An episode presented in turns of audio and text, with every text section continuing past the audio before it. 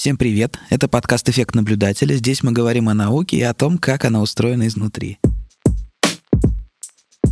Сегодня в студии у нас э, полный состав, так сказать, ученые, которые э, со всех сторон могут осветить тему. Илья, он нейробиолог. Привет, Илюха. Привет, привет. И математик Андрей. Я не знаю, Андрюха, как тебя представить? Как тебя представить, а? И просто математик Андрей. Математик Андрей, это правда. Да, а представляет нас всех э, программист Кирилл, кстати говоря. Сегодня у нас в гостях Саша Белявская, аспирантка из Ливерпуля. Всем привет. Зоолог, паразитолог, протестолог, протозоолог. Давайте побольше, накидываем термины. Слушатели еще не успели уснуть.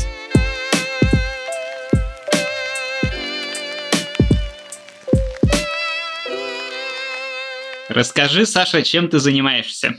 А, да, я заканчиваю аспирантуру в университете Ливерпуля. До этого я училась в Санкт-Петербургском университете на биофаке. И мои научные интересы, о которых мы сегодня поговорим, они в основном связаны с симбиозами. Надо пояснять, что такое симбиоз? Да, расскажи, пожалуйста. Хорошо. Значит, симбиоз — это такое явление, когда несколько организмов живут вместе. Причем само слово в русской традиции иногда используется как взаимовыгодное сожительство, но на самом деле это обозначает просто сожительство двух организмов, как, например, не знаю, вы и ваша микробиота кишечника. Вот это симбиоз. И я этот термин буду употреблять безоценочно, потому что, во-первых, автор самого термина так его определил, и надо уважать его мнение. А во-вторых, не всегда возможно оценить, кто тут страдает, кто, кому это выгодно и так далее. Просто иногда мы находим каких-нибудь симбионтов, которые непонятно, что делают. И в Питере я занималась совершенно волшебными зверюшками, бактериями, которые живут в ядрах других э, животных. Может быть, не биологов это не удивляет, но Илья, например, скорее всего, знает, что ядро — это святая святых клетки. Там вообще редко что происходит из такого. То есть, как бы, ну нет, в цитоплазме часто встречаются симбионты. Например, те же самые митохондрии, да, это наши симбионты когда-то были. Это потомки бактерий, которые давным-давно с нами слились. Ну и вообще в цитоплазме встречается много симбионтов. А в ядре это очень необычно. Вот. Начинала я свою научную карьеру с изучения вот таких вот странных бактерий. А мне всегда казалось, что симбиоз — это как бы союз двух живых существ каких-то. И получается достаточно большое что-то может поместиться в ядре клетки, что можно назвать живым существом отдельным. Ну смотри, живое же это все, начиная вирусов. Это, конечно, спорная тема, живые вирусы Это дискуссионный вопрос. Вот, да, я просто скажу, что я считаю, что они живые. Пусть со мной дискутируют где-нибудь в другом месте. А, соответственно, бактерии, то, что бактерии живые, в общем, ни у кого сомнений не возникает. Они живут, они размножаются, у них там есть генетическая информация, которую они реплицируют. И, в общем, они, конечно, маленькие, простые, но в некоторых, по некоторым параметрам они круче нас, поэтому не надо о них так уничижительно Но стоит также понимать, что бактериальные клетки, они во много-много раз меньше, чем клетки эукариотические, то есть ядром, я не знаю, во сколько там, 100 раз или, ну, очень сильно во много раз, но достаточно сказать, что, например, в организме человека бактерий по количеству столько же, сколько клеток самого человека. Но так как они во много-много раз меньше, то как бы объема они занимают намного меньше. Да, Илья совершенно прав. Не говоря о том, что сами одноклеточные организмы бывают совершенно разных размеров, есть известная микрофотография, которая сравнивает размер какого-то одноклеточного, огромного, и рядом с ним крошечное какое-то членистоногое, которое сравнимо с ним по размеру, хотя оно-то явно многоклеточное. Так что разнообразие там огромное. Да, совершенно верно. И поэтому поместиться есть где, было бы желание. Да, здесь вопрос в основном не в размере, потому что действительно бактерии, которые живут в ядрах, они длиной типа микрометр два. А сама инфузория, в которой выступает хозяином в данном случае, она ну типа 200-300 микрометров. Вот. Ядро может растягиваться, то есть там живет несколько тысяч, наверное, этих бактерий. И если обычное ядро, там, не знаю, где-то 20 микрометров, наверное, в диаметре, то оно может растягиваться на полклетки. А можешь рассказать, почему ты этой темой начала заниматься, что тебя там заинтересовало? Ну, в целом симбиозы меня интересуют, потому что в этом есть нечто волшебное. Для начала мне было необычно, ну, с детства мы воспринимаем себя как законченное что-то, да, что вот там есть ты, есть я, а есть наша кошечка, и это все что-то отдельное. Ну, для меня это было таким очень необычным и захватывающим, что я — это не только я, еще куча каких-то непонятных организмов, которые живут во мне, что-то делают, управляют мной. Как, например, опять же, дискуссионная тема, но, может быть, вы слышали про исследование микробиома человека. Причем не, все, не всего микробиома, а всего лишь кишечника. То есть это малая часть микробиома. Да? То есть так-то микробиом у нас есть на коже, там, во рту. Больше всего внимания сейчас уделяется кишечному микробиому, и находятся всякие связи с э, болезнями. А, Причем ну, если достаточно логично предположить, что кишечный микробиом будет влиять на какие-то заболевания кишечника, да, то корреляции микробиома с, например, ментальными заболеваниями это достаточно интересная новость. Вот, соответственно, вот такие факты очень меня заинтересовали. Это, я так понимаю, Илья, ты примерно этим сейчас собираешься заниматься в ближайшие годы. Да, но мы не, не работаем непосредственно с бактериями, хотя у нас есть партнеры в других лабораториях. Но это действительно сейчас такая прям супер модная, интересная тема. И в связи с депрессией, шизофренией, аутизмом, много какими заболеваниями. Есть даже исследование, что если взять микробиоту человека, больного шизофренией или депрессией, пересадить ее мышкам, у которых своих бактерий в кишечнике нет, то у них могут развиться симптомы соответствующего заболевания. То есть это вот настолько все тесно связано. То есть это осознанность в еде, и вот это вот все, оно может иметь смысл. Да, это не на пустом месте. Ну, как обычно, зависимость есть, но покуда никто точно не понимает, как именно она устроена, рекомендации только эмпирическим образом устанавливаются.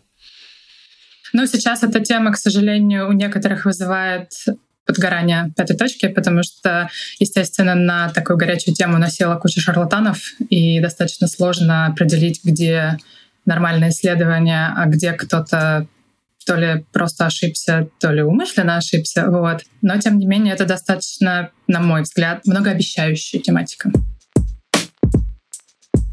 Да, давайте вернемся к э, тем замечательным существам, которые живут в ядре клетки.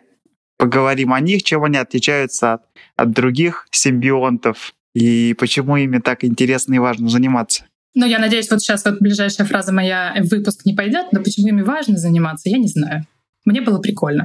Это пойдет в интро просто. Ну, как, нет, на самом деле они э, вызывали достаточно много интереса, потому что они, например, э, достаточно, они в той же эволюционной ветке, что митохондрии. То есть, опять же, для тех, кто не близко знаком с этой концепцией, наши митохондрии — это бывшие бактерии, которые на том уровне, когда мы все были там то ли бактериями, то ли археями, короче, одной клеточкой, ползающие где-то по земле или по воде скорее, да. Соответственно, митохондрии — это наши симбионты, очень-очень давние. Митохондрии — это органы клеточки. Это клеточный органоид, который поставляет нам энергию. Вот, очень важный. И то есть они извне откуда пришли? Ну, тогда, когда на свете не было сложных организмов вообще, а были только бактерии-подобные организмы. Вот. Две вот этих бактерии-подобные организмы объединились, и спустя некоторое время появились мы. У меня, может, глупый вопрос, но а как она стала частью генетического кода носителя. То есть, окей, я пришел, я такой красивый, буду здесь жить. Но почему это стало воспроизводиться в, в поколении? Ну, эволюция — это процесс случайный. Образование митохондрий — это однократный процесс. То есть один раз такое произошло в эволюции. Точнее, скажем так, правильно будет сказать, это успешно произошло один раз. А, то есть а, все, а, все митохондрии — это потомки какой-то вот одной бактерии, которая заселилась а, процесс образования симбиоза на самом деле изучается э, достаточно активно. И гораздо удобнее его изучать, естественно, на экспериментальных моделях. Отчасти поэтому э, вот эти бактерии, живущие в ядрах, вызывали интерес, потому что они близки эволюционно к митохондриям. Это тоже, тоже альфа-протеобактерии. Соответственно, думали, что если посмотрят э, на вот этих вот бактерий, которые еще симбионты, но еще не органеллы, да, то есть как бы они еще выглядят как отдельный организм, то можно будет что-нибудь понять про митохондрии. пока это не оправдалось, честно говоря, потому что они очень разные, и они не потеряли столько генетической информации, как митохондрии, да. У них геном пока тоже очень сильно редуцированный, но больше. Вот. Так, а чего этим товарищам в ядре-то так нравится? Чего они туда залезли? Зачем? О, на этот вопрос мы пытались ответить, когда отсеквенировали их геном. Мы были нет, ладно, не первыми. Короче, мы отсеквенировали их геномы, попытались понять, чем они живут, чем они питаются. Вот. Выяснилось, что они питаются, собственно, нуклеотидами, которых в ядре, понятно, много. Но, в общем, это единственное, что мы поняли по геному. Нет, ладно, мы поняли то, что у них страшно редуцированный метаболизм, то, что они ничего не умеют. То есть они аминокислоты делать не умеют. То есть они не могут существовать вне инфузории, по большей части. То есть они прям нуклеотиды используют как источник энергии? Судя по всему, да. То есть э, мы не подтверждали это экспериментально, и я не думаю, что в ближайшее время подтвердим, но судя по восстановленному метаболизму, да, то есть по генам ты восстанавливаешь, какие метаболические пути а, присутствуют и что, что эта бактерия умеет делать. И, в общем, пришли к выводу, да, что она питается нуклеотидами. Я поясню для наших слушателей, что нуклеотиды — это элементарные кирпичики, из которых состоит молекула ДНК, ну и молекулы РНК тоже. То есть элементарные структурные единицы наследственного материала. Хорошо. А у этой инфузории у нее есть какие-то средства для борьбы с этими товарищами? Потому что если бы они были в, вне ядра цитоплазмы, то там какие-то средства борьбы с посторонними элементами присутствуют. Не потому ли они в ядре сидят, что там меньше таких средств, что ядро считается изолированным? Но напрямую я на этот вопрос тебе ответить не могу. Опять же, потому что одна из причин, потому что инфузорию достаточно сложно спросить, эй, ты там как? А, соответственно, там больно тебе, плохо тебе, тошнит тебя или что. Вот. А, какие-то механизмы сдерживания этих бактерий точно совершенно есть. Потому что, во-первых, их в популяции то есть нет такого, что все инфузории в популяции поражены этими бактериями. Вторая причина, по которой мы понимаем, что механизм сдерживания есть, это то, что темп деления бактерий, он синхронизирован каким-то образом с темпом деления инфузории. То есть при нарушении этого темпа, например, а, инфузорию просто, ну, грубо говоря, разрывает этими бактериями. То есть бактерии раздувают ядро на всю клетку, и инфузория погибает. Такое происходит только если вы как-то это внешне нарушаете. Например, перестаете инфузории резко кормить, и они не успевают сориентироваться в пространстве. И Третья причина, по которой мы можем предположить, что механизмы регуляции всего этого есть, то, что, соответственно, этих бактерий есть несколько видов, и они могут заразить э, только инфузорию своего вида. Они каким-то образом распознают вид, вид инфузории. То есть мы недавно начались распознавать вид инфузории, а они вот уже сколько-то тысяч лет. Я хотел еще спросить, у инфузорий, я не знаю, правда, у всех или вот только той, которая в школьном учебнике, у них же есть два ядра, большое и малое. Эти бактерии живут только в большом? Я не хотела загружать этой информацией а, несчастные уши не биологов, вот, но да, ты совершенно справедливо заметил, что у них есть два типа ядра, не просто да, два ядра, а два типа ядра, и эти бактерии различают не только вид инфузории, но и тип ядра. То есть они живут только в большом? макронуклеусе? Есть виды, нет, есть виды холоспор, которые живут в микронуклеусе, есть виды холоспор, которые живут в макронуклеусе.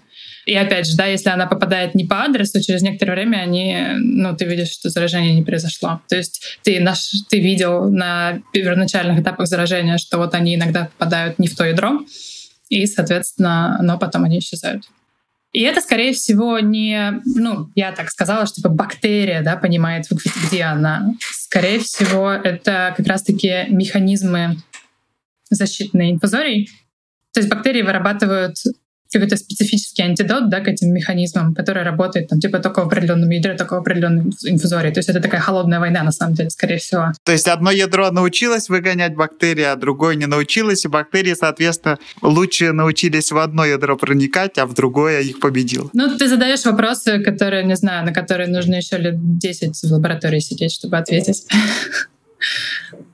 И сейчас я сижу в другой лаборатории, отвечаю на другие вопросы, к сожалению. Ну или к счастью. В общем, так получилось. Не можешь про это рассказать? А, это гораздо более прикладная тема. А, Ее гораздо легче обосновать, зачем я этим занимаюсь. А, можно сходить на сайт Билла и Мелинды Гейтса и прочитать, там все об этом написано. Короче, я занимаюсь симбионтами кровососущих насекомых. Кровососущие насекомые, они переносят достаточно много заболеваний. Да? Например, все знают про малярию. Комары, малярия, В Европе малярию элиминировали, но тем не менее в субтропиках и тропиках это, это до сих пор проблема. То есть э, есть такая смешная картинка, где написано, типа, от какого животного больше всего людей умирает в год. Вот как вы думаете, от какого животного больше всего в год погибает людей? Большинство решит, что это вопрос с подвохом, и это человек. Нет.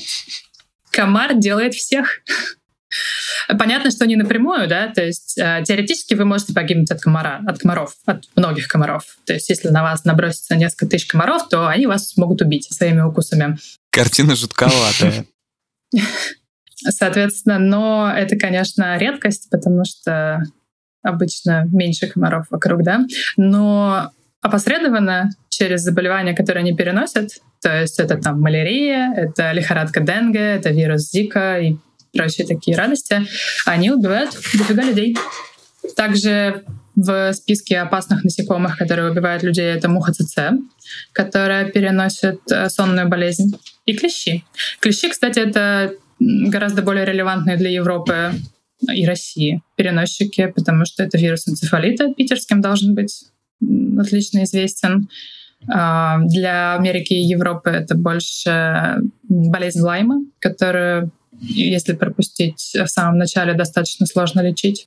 То есть в Европе энцефалит не особо передается клещами или вообще нет? Скажем так, есть несколько вирусов, которые э, вызывают энцефалит. Это разные вирусы. В России есть некоторые регионы, которые свободны от этого вируса, некоторые, которые опасны. И я так понимаю, что в Англии они есть, но они как-то не переносятся на человеческую популяцию. Может, это какие-нибудь там, не знаю, овечий, овечий энцефалит. Но у людей такой проблемы здесь нету. Насчет континентальной Европы я, честно говоря, не знаю. В Англии вообще, на самом деле, очень удобно иногда жить на острове. Я с удивлением узнала, что у них с 1902 года нету бешенства. Меня это достаточно сильно впечатлило. Да потому что просто удалось всех отловить и уничтожить, и теперь всех проверяют? Да, у них есть достаточно строгие правила по ввозу животных, и с 1902 года было только два случая бешенства, которые пришли из, по-моему, дикой популяции каких-то, опять же, летучих мышей, известных нынче. Соответственно, но не на домашних животных, не там, типа, не на людях не было уже больше ста лет. Ну, повезло с островом. В Австралии там живность повеселее. Не могу сказать, что я завидую Австралии. Ты можешь поподробнее рассказать, в чем конкретно сейчас твое исследование? Так, сейчас я сформулирую. Опять же, начали мы с того, что я интересуюсь симбиозами, да, и все эти организмы, которые вызывают эти жуткие заболевания, да, малярийный плазмодий, э, трипаносома, которая вызывает сонную болезнь и прочие там бактерии и вирусы, они симбионты вот этих векторов. То есть э, мухи, комары, клещи, они выступают природным резервуаром этих э, болезней, и, соответственно, они живут в симбиозе вот с этими ребятами. Есть болезни, которые достаточно легко лечить, в основном это бактериальные. Например, э, тиф, который вызывается рикетциями, он в наше время, то есть это, это такая болезнь типа Первой мировой войны, да, вот тех времен потому что тогда еще не было антибиотиков, и тогда все эти бактериальных инфекций мерли. В 45-м, что ли, году или чуть пораньше изобрели антибиотики, и, в общем, вы, наверное, не знаете ни одного человека, у которого был ТИФ. А, например, вирусные болезни и болезни, которые вызываются простейшими, так называемыми, их лечить гораздо сложнее. Про вирус я сегодня говорить не буду. Во-первых, они, наверное, всем надоели. Во-вторых, я не специалист. И я занимаюсь простейшими. Соответственно, наверное, надо пояснить, чем простейшие и зачем их так зовут, и чем они отличаются от бактерий. Бактерии, у них нет ядра, они как бы примитивнее, ну и они по большей части одноклеточные, да, то есть когда мы говорим про бактерии, мы обычно думаем про то, что это вот одна клетка, да. Простейшие — это уже эукариотические организмы, то есть они эволюционно гораздо ближе к нам, чем к бактериям. У них есть ядро, сложное строение клетки, митохондрии, но они одноклеточные. То есть вот, соответственно, этот комплекс признаков наличия ядра митохондрии, но при этом одноклеточность, вот это вот объединяет в себе тех, кого мы называем простейшими.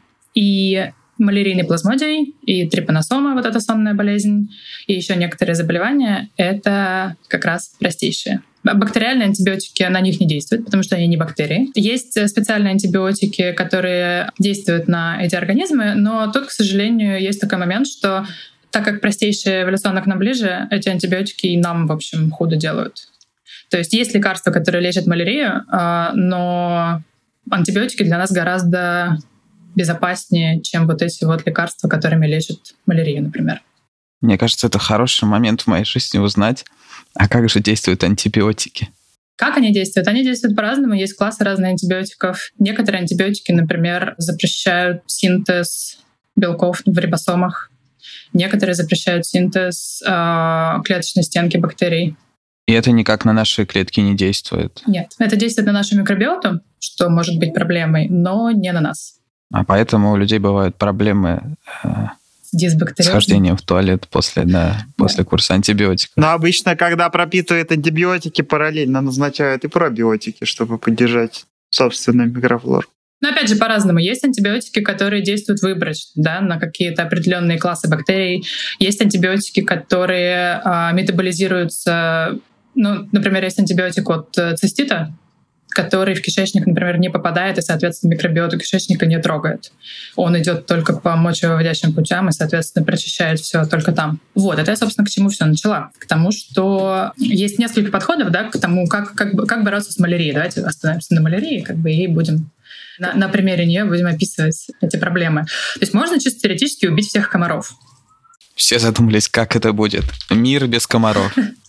Здесь возникает, на самом деле, ряд проблем. Первое, что стоит сказать, что вообще современные методы борьбы с, э, вот, с малярией, например, или с сонной болезнью, они примерно такие. Но, во-первых, это экологические сомнения, типа как это сказывается на экосистемах. А, во-вторых, ты не можешь разом обсыпать землю весь шарик, а, там типа ДДТ, как бы и всех убить, и поэтому это, в общем, каждый год надо делать, потому что они там с каких-то далеких болот при, прилетают. А, ну и плюс это, ну, это яды, да. То есть э, на ДДТ, в общем-то, ругались, что они там попадают потом там, в какую-нибудь нашу еду, еще куда-нибудь. И вообще они убивают не только комаров, а всех насекомых, а это уже сильный удар по экосистеме. Поэтому сейчас ищут более изящные способы бороться с этими паразитами. И, например, есть успешный проект э, по борьбе с вирусом Денги и вирусом Зика которые разносятся комарами. Соответственно, есть симбиотическая система, да? Комар и вирус. Если в эту симбиотическую систему добавить бактерию под названием вольбахия, это очень распространенная бактерия, которая встречается в куче насекомых, вот, и вроде как для насекомых она безвредна. Опять же, то есть мы не можем спросить, э, как себя чувствует комар, но как бы по каким-то внешним признакам, типа там продолжительной жизни, вроде как они безвредные. И было замечено, что если комар а, несет в себе эту а, бактерию вальбахию, то он не распространяет вирус. Он не является носителем или он вирус проникает, но он дальше его не передает? А, он хуже его воспринимает, да. То есть вирус не может прижиться в комаре. То есть он же там как-то, он же тоже, он же не просто да, попадает как в мешок, да, и просто там ждет своего часа. То есть комар его проглатывает, он там как-то живет, приспосабливается, размножается, да, и потом комар впрыскивает его в человека, да, или в кошку, или в собаку. Если комары несут вот этих вальбахий, то вирусу почему-то от этого плохо. А заметили это, как всегда, изучали комаров и вирус, и один оказался заражен? Не знаю. Вряд ли кто-то сидел такой, думает, чем бы заразить комара, чтобы он вирус не передавал. Ну, скажем так, это же все проистекает, так сказать, это вот вопрос, да, зачем нужна фундаментальная наука. Некоторые люди очень так сказать, любят задавать вопрос, зачем нужна фундаментальная наука. Вот затем нужна, чтобы, как бы, ну, если ты просто занимаешься вирусом, тебе не придет в голову посмотреть какую-то такую непонятную вещь, да? Но при этом в какой-то лаборатории сидели какие-то, соответственно, фундаментальные биологи, которым было интересно, типа, м-м, а что это за бактерии такие? И, соответственно, сейчас есть, я не помню, как он называется, World Mosquito Project или World Wolbachia Project. Короче, это уже внедрение этой системы в во многих странах, то есть в Южной Америке, в Азии, в Африке. Выпускают комаров, популяции комаров, которые а, несут в себе эту вальбахию.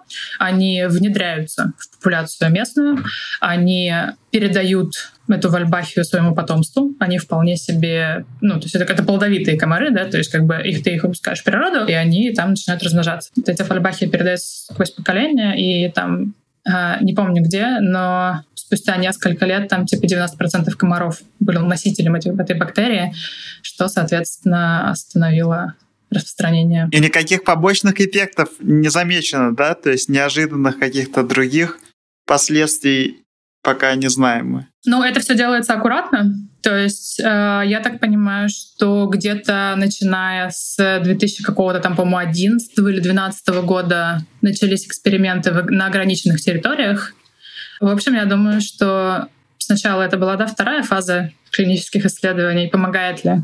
Вот, а потом начали постепенно увеличивать э, территории, на которых они это тестируют, чтобы именно посмотреть, не будет ли каких-то последствий, о которых мы даже не задумывались. Пока вроде нет. Пока это считается успешный успех, и эта система внедряется во всех регионах, которым это релевантно. Хорошо. А что с малярией? Примерно то же самое пытаются сделать для малярии. То есть посмотреть, как... Э, ну, не только для малярии, да, то есть для трипаносом, например, тоже. Вот, пытаются посмотреть, э, как можно видоизменить вот эту вот систему э, сожительства например, муха ЦЦ, да, у нее есть четыре бактериальных симбионта, она может переносить трипаносому, которая вызывает эту сонную болезнь, и, соответственно, уже там нашли, что одна из этих бактерий каким-то образом влияет на трипаносом. Тут мы, так сказать, в самом начале пути, нам еще далеко, нам это в смысле не мне, а научному сообществу, вот, далеко еще до внедрения этой системы в, в жизнь, в поля, но тем не менее есть такие вот исследования, которые показывают, что чисто теоретически видоизменением каким-то образом этой симбиотической системы можно влиять на носительство мух ИЦЦ трипаносом. Ну и то же самое, такие же исследования ведутся про малярийный плазмодий. Здорово. Я все еще пытаюсь переварить просто это. Ну, вообще прикольно.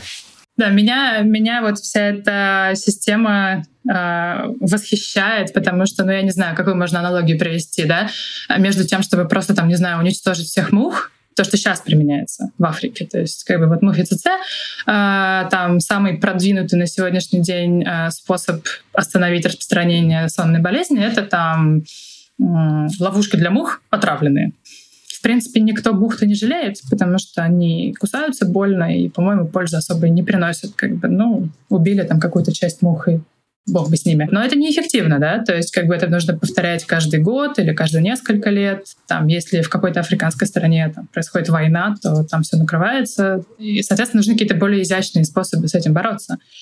И я не знаю, там, чтобы сломать машину, да, можно, в принципе, чисто теоретически уронить ее с обрыва. Она, наверное, сломается, если обрыв достаточно высокий. А можно аккуратненько вы, вывернуть какой-нибудь винтик, и она больше не заведется. Вот такая, вот такую можно аналогию привести. Хотел спросить по поводу выкручивания еще более мелкого винтика. Тоже сейчас такая э, популярная тема с э, генетической модификацией э, разных организмов тоже, насколько я знаю, ведутся какие-то исследования по этому поводу, по поводу того, что как-то генетически можно изменить вот этих векторов, то есть насекомых, что они перестанут распространять какую-то заразу, или все мечтают о комарах, которые не будут кусаться в лесах. Ты знаешь чего-нибудь по поводу этой стороны? Я помню, что для какой-то из подобных задач э, выпускали стерильных комаров, это, скорее всего, было сделано для того, чтобы просто сократить природную популяцию. То есть это ну, такая жестокая вещь. То есть выпускают самцов, которые не способны оплодотворить никого, и таким образом они уменьшают популяцию комаров. Вот. Это, в общем, было достигнуто с помощью каких-то там генетических модификаций. Я не знаю точно каких. Если ты имеешь в виду CRISPR, то я пока не слышала, чтобы применяли это к каким-то насекомым. Но, скорее всего, когда-нибудь будут. Здесь проблема заключается в том, что высокомерно, конечно, так говорить, да, но бактерии с точки зрения генетической информации, они попроще, чем мы. Даже что касается размера, да, то есть бак- бактериальный геном, ну, скажем, 5 миллионов оснований.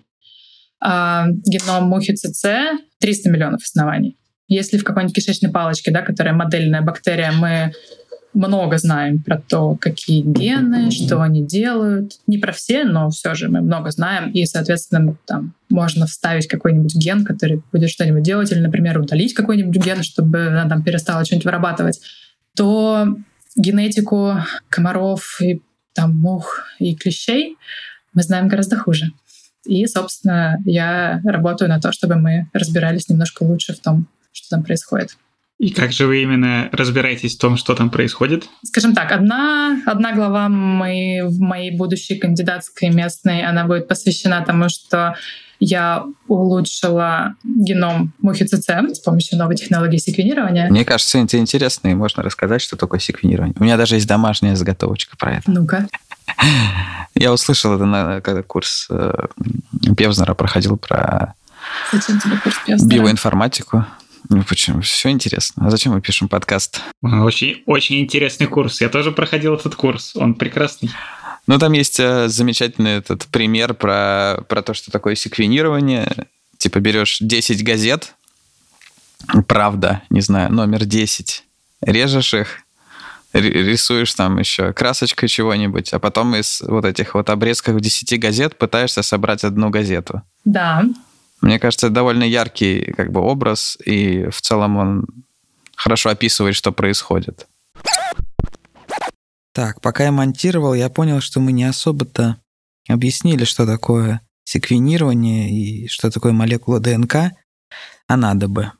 Значит, наследственная информация организма хранится в молекуле ДНК. ДНК состоит из множества повторяющихся нуклеотидов четырех видов. Мы обозначаем их буквами А, Г, Т и С. И то есть, по сути, ДНК — это длиннющее слово в языке, в котором всего четыре буквы. В геноме человека длина этого слова около трех миллиардов букв. И последовательность этих букв кодирует порядок аминокислот во всех белках организма. Что интересно, на самом деле белки кодируют всего 2% ДНК, а вся остальная информация из ДНК либо вообще остается нетронутой, либо копируется на короткие молекулы РНК, выполняющие разнообразные функции в клетках. И в примере про газету я рассказываю процесс секвенирования, как мы выделяем это слово из реального организма. То есть, допустим, мы берем много клеток, мы как-то химически их обрабатываем, получаем кусочки ДНК. Это, по сути, кусочки э, газеты нарезанной. И потом мы все эти кусочки скармливаем специальному аппарату, который называется секвенатор, и он считывает эти кусочки, и потом мы восстанавливаем это слово, изначальную молекулу ДНК, то, как она была в организме. В этом примере это мы восстанавливаем газету. Надеюсь, сейчас стало понятнее. Слушаем дальше. Ну вот, собственно, а, предыдущий вариант генома ЦЦ, который сейчас а, выложен а, в, ну, так сказать, в публичный доступ, это когда эту газету резали длин, ну, на кусочки длиной по 150 букв. С тех пор, как он был отсеквенирован, технологии секвенирования шагнули вперед, и сейчас есть секвенаторы, которые умеют давать тебе фрагменты там типа от нескольких тысяч до даже рекорд сейчас 1 миллион нуклеотидов.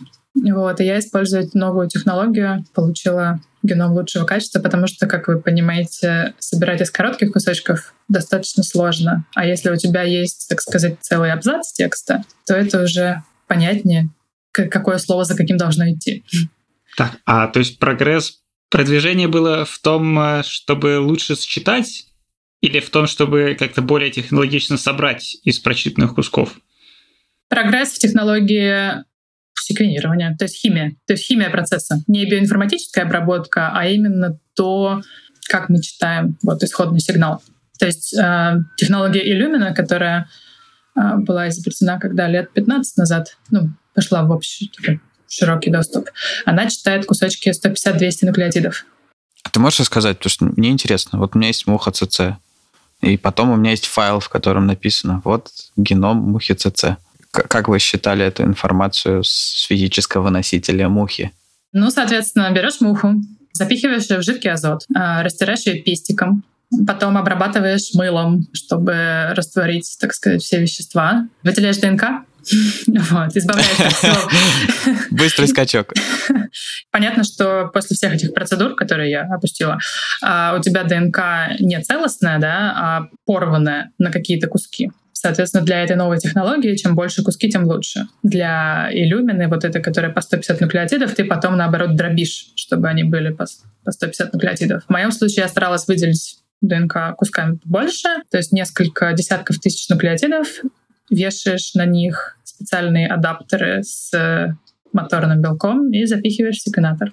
Включаешь ток и оно секвенирует. И считывает изменения тока в нанопорах. Получается, там изначально mm-hmm. нужно не одну муху, да? Лучше одну. И в моем случае я использовала одну муху, потому что муха ЦЦ — это достаточно мясистая муха, из нее можно выделить э, несколько микрограмм ДНК. и этого было достаточно, чтобы получить достаточное количество прочтений секвенатора.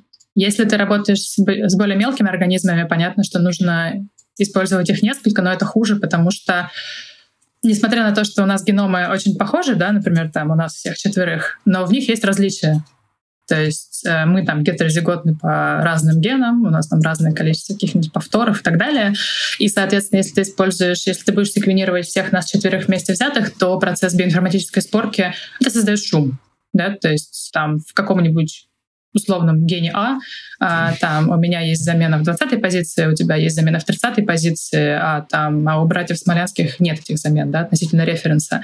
Соответственно, вот наши с тобой эти замены, они создают шум, поэтому лучше секвенировать нас всех по отдельности, также и с мухами. А где вы берете ЦЦ? У вас специальные экспедиции в Африку? К сожалению, нет. К сожалению, в Африку съездили до меня. И в Ливерпуле есть школа тропической медицины. Она такая с богатой историей. Она там начиналась еще, наверное, в 19 веке, если не раньше. Там содержится коллекция мух ЦЦ. Они обновляются? Или там когда-то привезли потомков? Да, они живые. Ну, их там разводят, а. в смысле, прямо на месте. Да, их там разводят, там есть разные линии, то есть я так понимаю, что там есть разные виды, наверное. Я использовала один, вот, там есть разные линии, э, там из разных регионов. Э, Для меня, честно говоря, до сих пор, вот мы с Ильей тоже недавно обсуждали генетические линии животных, которые вот блюдут расу. Просто это звучит немного дико, потому что мы, ну, как человечество, мы вроде так против этого, но как ученые мы наоборот за. Да и как человечество мы тоже не так уж против. Ты же, мы же поддерживаем породу собак с кошечками. Ну да, но там есть тонкая грань. Если ты начнешь это про людей говорить, тут начнутся проблемы. Вот все боятся в этой вирусной лаборатории в Ухане, а у них в Лондоне разводят мух ЦЦ. Неизвестно, чего стоит бояться. Во-первых, не в Лондоне, а в Ливерпуле, в провинции. Я один раз даже выпустила эту муху ЦЦ в лаборатории. Лети. Ну и тут на сцену вступил мой муж, а, который проявил себя супергероем. Я ему сказала, что как бы у меня в лаборатории улетела муха ЦЦ, причем до та лаборатория, куда я не имела права ее приносить. Надеюсь, этот подкаст никогда не будет переведен на английский. Вот, соответственно, она улетела и куда-то, причем в комнате, где было миллион холодильников, соответственно, миллион щелей, куда она могла спрятаться. я, конечно, скрестив пальцы, сказала, что ну она же все равно помрет там, да, потому что она ну, либо кого-нибудь кусит и напьется крови, тогда мне точно жопа. Вот. Но Саша поймал ее и спас, так сказать. Меня. И Англию. Так, а, наверное, работает с мухами ЦЦ, это у вас там какой-нибудь, типа, второй уровень биологической опасности и все дела, все строго? Или как? Честно говоря, я не работала в лабораториях, которые меньше второго уровня опасности, и это, в общем, достаточно наплевательский уровень. То есть... Э, а сколько уровней опасности есть? Четыре. Ну, от нуля до трех, да? Скажем так, про лабораторию первого уровня я вообще не знаю, где они существуют. Я про такие даже не слышала. Математические, конечно же. Не, вообще это биологическая безопасность, хотя, ну, возможно, так как вы биологические объекты. Ну, так у нас тоже, да. мелом можно подавиться или надышаться. Короче, все мои лаборатории — это второй уровень опасности. Там можно работать с патогенами животных или даже... Вот Сашина лаборатория работает с сальмонеллами, но это все равно второй уровень опасности, потому что, чтобы заразиться, чтобы получить сальмонеллез, э, говорят, надо выпить э, стакан плотной культуры этих сальмонелл, и то не факт. Ну, перепутал чашку с кофе с утра. Вот, соответственно, третий уровень опасности — это там, где ты работаешь с человеческими патогенами, но для которых... Ну, я там, на самом деле, естественно, очень большие описания, да, и я очень утрирую как бы все это описание. Но третий уровень опасности — это там, где работают с человеческими патогенами, которые достаточно заразны, но их знают, как лечить. А четвертый уровень опасности э, бывает только... Забыла, как называется это место в Англии. Короче, есть ровно одна лаборатория, куда не пускают иностранцев. И там работают с всякими болезнями типа эболы, потому что они достаточно заразные, очень заразные. И как лечить их, в общем-то, не знают. Третий уровень безопасности — это у тебя лаборатория обложена... О, Солсбери, мне Саша подсказывает. В печально известном Солсбери находится та самая лаборатория, да, четвертого уровня безопасности. Это про Британию, если говорить. То есть в серии Шерлока оно там не просто так было? Я, честно говоря, не помню просто. По-моему, про собаку Баскервилли, да? которая была серия Шерлока, там был Солсбери, и вот эта Баскервилли была там. Да, видишь, я Шерлока Холмса смотрела до того, как я приехала в Англию и узнала про эту лабораторию, поэтому, скорее всего, не обратила внимания. Я не уверен, но мне кажется так. Теперь мне интересно. Вот. Короче, да, четвертый, четвертый уровень лаборатории, там, в общем, суровые очень э, пропуска, там все работают в костюмах космонавтов и так далее. А с мухами ЦЦ нет? Ну, муха. Но она тебя кусит, ну будет тебе больно. Ну.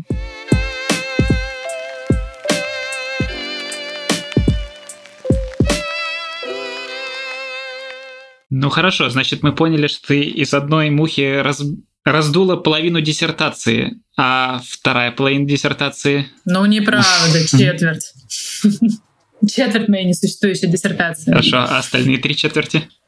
М, Первая часть — это обзор того, какие простейшие вообще встречаются и когда-либо были описаны в качестве симбионтов насекомых. То есть это чисто литературная работа. Вторая часть — это метод скрининга насекомых на этих симбионтов. Короче, есть проблемы в том, как находить, если, ну, например, муха, да, она такая большая, э, там целый сантиметр, и если в ней есть маленькая популяция вот этих вот простейших, то ее достаточно легко пропустить. Вот, соответственно, я пытаюсь разработать метод и, возможно, почти разработала, как, как, как находить вот этих вот минорных симбионтов в целой большой мясистой мухе. Растирай ее в порошок или все-таки как-то живой? Да, естественно, растирая, но это не помогает э, изменить соотношение, так сказать, э, мухи и симбионтов. После этого, да, идет э, улучшение вот этого референсного генома мухи ЦЦ и, и плюс я секвенировала первого мальчика. Я на это дело пустила муху мальчика. До этого секвенировали либо из смеси двух полов, либо только девочку. Соответственно, возможно, возможно, я что-нибудь смогу рассказать про их определение пола. Так и в итоге что-то... Ну, то есть у тебя уже есть два генома, там какие-то есть значительные отличия или нет? Я пока их анализировала только формально. В том плане, что я пока на стадии, я его отсеквенировала, я его собрала, я его аннотирую сейчас. Потому что, опять же, прежде чем ты начинаешь заниматься чем-то уже таким биологическим, тебе нужно привести это в вид, в котором можно уже что-то искать, да, то есть Сначала это лабораторная часть, да, когда ты там ловишь муху, привозишь ее в Англию, выделяешь из нее ДНК и секвенируешь. Потом ты получаешь эти дикое количество данных, ты их переводишь сначала в формат последовательности, потому что изначально эти данные — это сигнал об изменении тока. Понятно, что не я, а алгоритмы этим занимаются, да, но все равно это как бы надо запустить, чтобы он это сделал. А потом нужно собрать геном, собственно, собрать эту газету обратно в газету из нарезанной бумаги.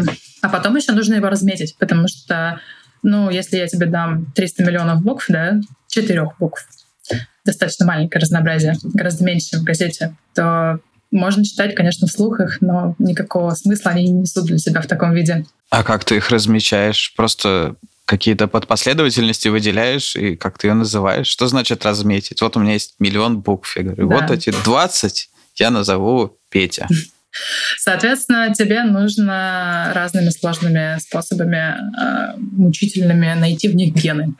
Вот, собственно, я сейчас остановилась на этом. Так а в чем мучительность? То есть пока, ну, до конца, я так понимаю, неизвестно, что там, какие гены, какие, какие белки, какими генами кодируются или что?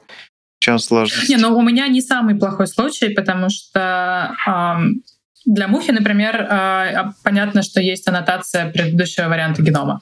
У меня хотя бы есть базис, на котором я это делаю. То есть есть алгоритмические способы предсказания м, так называемых открытых рамок считывания. То есть любой ген начинается с определенных трех букв. Там есть тупой алгоритм, который просто, короче, читает эти 300 миллионов нуклеотидов или сколько там в вашем организме а, и находит вот эти вот м, начало рамки считывания. Более изящный способ находить эти гены если для этого организма отсеквенирован транскриптом. Транскриптом — это все РНК, то есть с ДНК считывается РНК, с РНК считывается белок. Основная догма молекулярной биологии. Есть метод отсеквенировать не ДНК, а РНК. То есть вот у вас считались РНК для тех белков, которые нужны вашему организму, да, соответственно, и вы отсеквенировали вот эти вот маленькие кусочки, которые соответствуют, плюс-минус соответствуют генам. Можно, так сказать, наложить на этот геном ваш отсеквенированный транскриптом и понять, где у вас гены. Вот, как-то так. Ну так ты транскриптом отсеквенирован, мухи ЦЦ, этот метод можно использовать, да? Да, ну вот я этим занимаюсь сейчас, да. Когда-то потом я начну искать какой-то биологический смысл во всем этом. Или не начну. Вот эти вот открытые рамки считывания, когда вы ищете просто через э, стартовые кадоны. Там есть какие-то предположения насчет того, насколько надежно и точно считано? Потому что если какие-то погрешности есть, э, то будет сложно. Я смотрю, курс Певзнера прошел не мимо. Да, разные технологии, они дают разные, разные точности, и, соответственно, Illumina — это, вот, который короткие прочтения тебе дает, это очень э, точная технология. Она дает одну ошибку на... На сколько? На тысячу. На тысячу. Одну ошибку на тысячу. Вот, соответственно, есть еще технология PacBio, Pacific Biosciences, американская компания, которая делает а, длинные прочтения и тоже точные, как Illumina. Вот. А, я использовала технологию Oxford Nanopore, которая, которая дает примерно 5% ошибок. Oxford Nanopore ты используешь как а, такую примерную карту, да, то есть у тебя есть кусок в 20 тысяч нуклеотидов, вот, и потом ты берешь тот же организм отсеквенированный иллюминой, и вот эти вот мелкие кусочки туда прилепляешь и исправляешь ошибки. О, круто. Вот. Это сочетание двух технологий. Если вы используете Pacific Biosciences, PacBio, то вам не нужна иллюмина, а, но, так сказать, у всего есть свои недостатки. PacBio дорогой. Ну, скажем так, все секвенирование дорогое, да, но PacBio дороже. Вот. Так, а теоретически, то есть если мы достаточно хорошо узнаем геном там, мухи ЦЦ, и в будущем э, технология CRISPR, которая позволяет нам модифицировать, я не знаю, как, кстати, это делается, но позволяет модифицировать живые организмы, да, получается, да. какие-то модифицировать их геном, и теоретически мы можем понять, что надо модифицировать у мухи ЦЦ, модифицировать, выпустить в популяцию, и, дай бог, все заработает. А, теоретически, да. То есть понятно, что это гораздо сложнее так сказать, имплементировать, чем сказать. Когда, например, а, анонсировали проект «Геном человека», были там громкие заголовки газетные в стиле, что мы сейчас откро- раскроем все тайны там, и так далее. До сих пор не раскрыли, да? Геном отсеквенирован, а понять, что в нем достаточно сложно, и мы этим занимаемся в час по чайной ложке. А, точно так же и со всеми остальными организмами. Ну и надо понимать, что на геном человека направлено там гораздо больше усилий, например, да, чем на геном мухи ЦЦ. Геномом мухи ЦЦ занимается, наверное, человек 20 в мире. Но вот то, что ты сказал, а, для этого нужно еще понимать, как работает а, иммунная система, да, потому что это, скорее всего, завязано на иммунную систему. То есть можно каким-то образом видоизменить а, то, как муха реагирует на вторжение вот этого вот паразита трипаносомы, который потом вызывает сонную болезнь у человека, а, чтобы она, например, его отвергала. Тут тоже достаточно большая проблема, потому что про иммунитет насекомых и членистоногих достаточно мало что известно. И этому посвящена моя четвертая, четвертая глава моей кандидатской.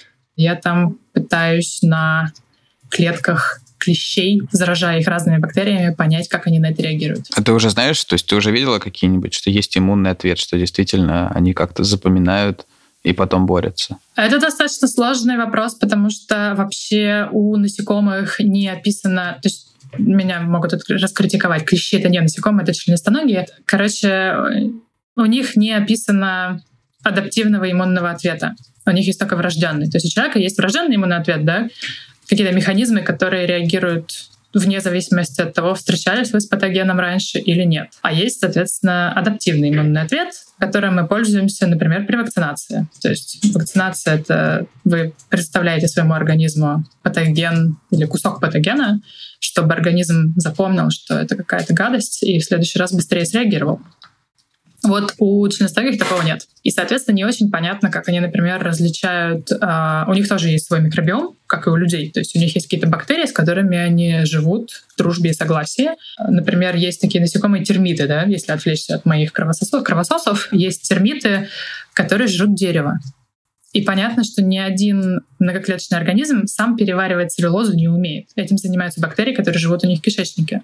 То есть это, опять же, такая симбиотическая система, где термиты, так сказать, поставляют материал своим кишечным бактериям, а кишечные бактерии переваривают и часть отдают в пользу хозяина, да, переваренного. как те же самые термиты определяют, что вот эти бактерии полезные, а там кто-то патоген. Тут непонятно, потому что, как я раньше сказала, у них нет адаптивного иммунного ответа, который мог бы как-то более точно настраиваться. Э, и это открытый вопрос. Но кажется, и у человека к малярии тоже адаптивный иммунитет не очень-то хорошо работает. То есть он же иммунитет же не, не устанавливается почти для малярии, насколько я понимаю. Это из-за того, что малярия очень изящно решает эту проблему. Это вот та самая, так сказать, холодная война. Гонка вооружений, точнее, нет, не холодная война, это гонка вооружений. Соответственно, как выглядит э, жизненный цикл малярийного плазмодия, когда он в человеческом организме? Клетка малярийного плазмодия забирается в эритроцит, там размножается, а иммунитет, как известно, внутрь клетки не может проникнуть. То есть, грубо говоря, пока плазмодий сидит в эритроците, он в безопасности, иммунитет его не видит. Он видит только эритроцит, который свой. Потом, когда, соответственно, малярийный плазмодий размножился, ему нужно покорять новые эритроциты, он выходит в кровяное русло, и тут иммунитет такой, о боже, у нас, у нас, у нас малярия. И он начинает, естественно, реагировать на это. Поэтому у вас поднимается температура, да? Дальше все малярийные плазмодии синхронно уходят в эритроциты, да, они заражают новые эритроциты. И иммунитет снова его теряет. А после того, как они выходят в следующий цикл, у них другие поверхностные антигены. И, соответственно, для иммунитета все новое и интересное. Прикольно, правда? Да. А каким образом эта вот известная мутация, которая серповидно-клеточную анемию дает, как она защищает от малярии? Там же известно, что в Африке серповидно-клеточная анемия гораздо больше распространена, и вот для европейцев серповидно-клеточная анемия – это прям довольно серьезное заболевание считается. В Африке, тем не менее, распространены гены, которые некоторые варианты серповидно-клеточной анемии дают, но они в популяции не вымываются, потому что они, кроме того, дают защиту от малярии. И поэтому для них это плюс. Ну, потому что там форма вот этой эритроцита серповидная, она не, не подходит для того, чтобы... В ней плазмодию некомфортно. Там по-другому как-то гемоглобин, по-моему, укладывается в эритроцит. И плазмодий говорит, не, фу, я в таком эритроците жить не буду. Я не знаю, да, я не знаю ответ на этот вопрос, как, какие там молекулярные механизмы. Может, просто, не знаю, там же почему людям, почему это болезнь, да, потому что просто поверхность э, эритроцита меньше. Соответственно, он может переносить меньше кислорода, и это плохо. А, соответственно, может плазмодию там тесно. Но, честно говоря, я не знаю.